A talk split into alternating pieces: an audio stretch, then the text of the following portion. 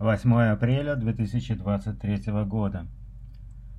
Несколько дней назад у меня состоялся первый урок ориентации и мобильности, или, проще говоря, урок хождения с тростью. И, как ни странно, первое, о чем спросил меня инструктор в начале урока, не стесняюсь ли я ходить по улице с тростью.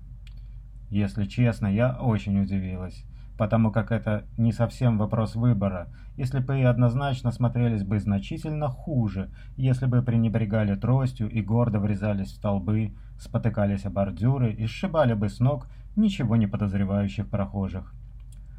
Однако инструктор заверил меня, что одним из самых трудных шагов на пути обучения хождения с тростью является само хождение с тростью.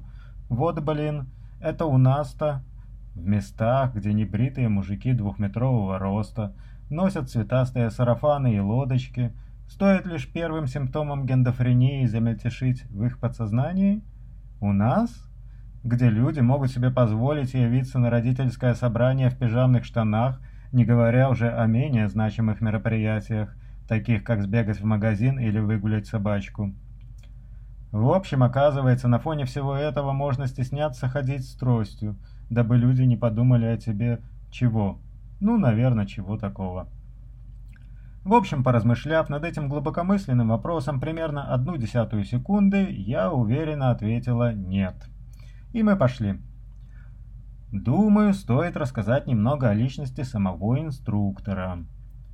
Инструктору по имени Стив почти 70 лет. И в дополнение к высшему образованию он окончил три магистратуры – Первую магистратуру он закончил по специальности международных отношений, где он изучал индонезийский язык и проходил часть обучения на Филиппинах. Однако работы в этой сфере не приносят большого заработка, и Стив пошел учиться в школу бизнеса. После окончания он проработал много лет в топ-менеджменте различных компаний, пока его вдруг не сократили, в самом расцвете сил. Стив долго пытался найти новую работу, но оказалось, что серьезные бизнесы вовсе и не разбежались нанимать на работу 57-летнего Стива. И вовсе не из-за возраста. У нас в Америке дискриминации не существует, а просто потому, что им не надо. Пока, да-да, они как раз уже наняли другого кандидата. Короче, покручинился Стив, да и решил пойти поучиться на специальность, на которую спрос такой, что не найти работу можно только если ты уже совсем умер. И для этого он окончил очередную магистратуру. Магистратура – это минимальный уровень образования, который необходим для того, чтобы обучать слепых ориентироваться в пространстве. И если копнуть, оказывается, что не так много мест по всем штатам, где можно получить такое образование. Стив обучался в Чикаго. Так как, в отличие от своих слепых однокурсников, Стив очень-таки себе зрячий, Практическую часть обучения он проходил с повязкой на глазах. Он ходил по офисным зданиям и торговым центрам, переходил улочки, шестиполосные проспекты, ездил на автобусах и метро. И все это он проделывал с повязкой на глазах, будучи абсолютно зрячим. А тренировались обучать они на бедных, беспомощных слепых ветеранах.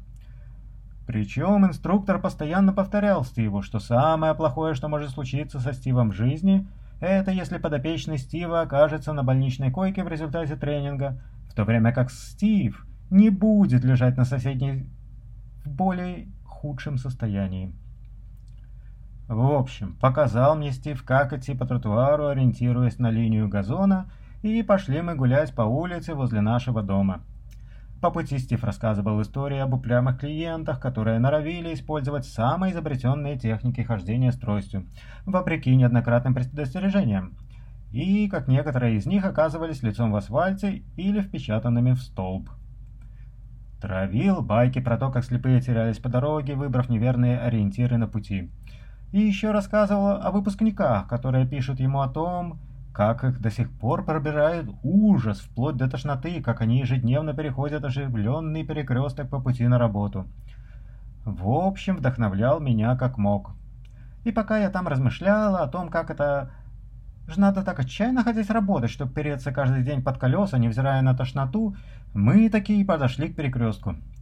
И Стив сказал, «Пошли. Когда ты будешь готова, начинай переходить. Мы переходим второстепенную дорогу на неконтролируемом перекрестке. Машины на этой улице остановятся перед тем, как ехать дальше. Безопаснее всего идти, когда ты слышишь, что машина на параллельной тебе улице едет прямо через перекресток. Переходи, когда будешь готова. Вот, блин, можно я перейду на следующей неделе?